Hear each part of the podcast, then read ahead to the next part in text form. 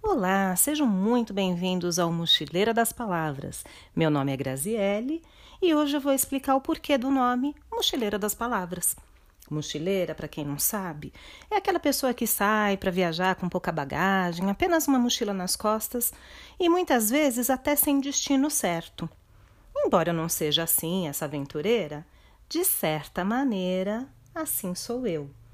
Tenho as palavras como minha bagagem rumo a uma grande aventura, uma viagem sem rumo. O meu texto. Para mim, a escrita é isso, uma viagem nem sempre planejada. As palavras vão surgindo e de repente a jornada está lá trilhada à sua frente. Mochileira das Palavras é também o título de um poema de minha autoria e do meu livro, mas deixarei sua leitura para outra ocasião. Obrigada pela companhia e até a próxima.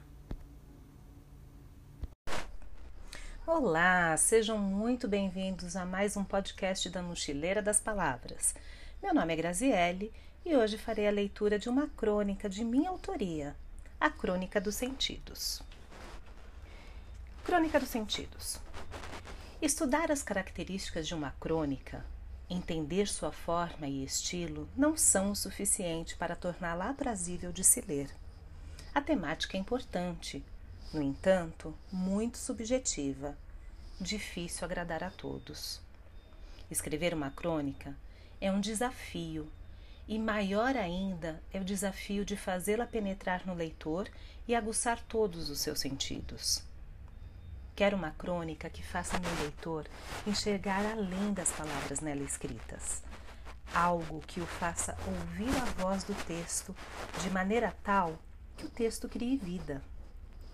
Quero uma crônica que permita a todos sentirem o aroma das letras e dos sinais, cada qual com a sua particularidade, exalando seu cheiro através do papel, criando um perfume que desperte o prazer da leitura. Quero uma crônica que sintam a folha nas mãos, o toque suave da seda ou o grotesco jornal, dobrando as folhas com ternura ou simplesmente as amassando e descartando para sempre. Quero aguçar o sabor da obra no paladar do leitor e que, ao fim, ele possa declarar seu deleite, avassalado, pensativo ou, quem sabe, raivoso. Mas quero incitar essa explosão de sentidos nos leitores e em mim. Muito obrigada pela companhia um grande beijo no coração.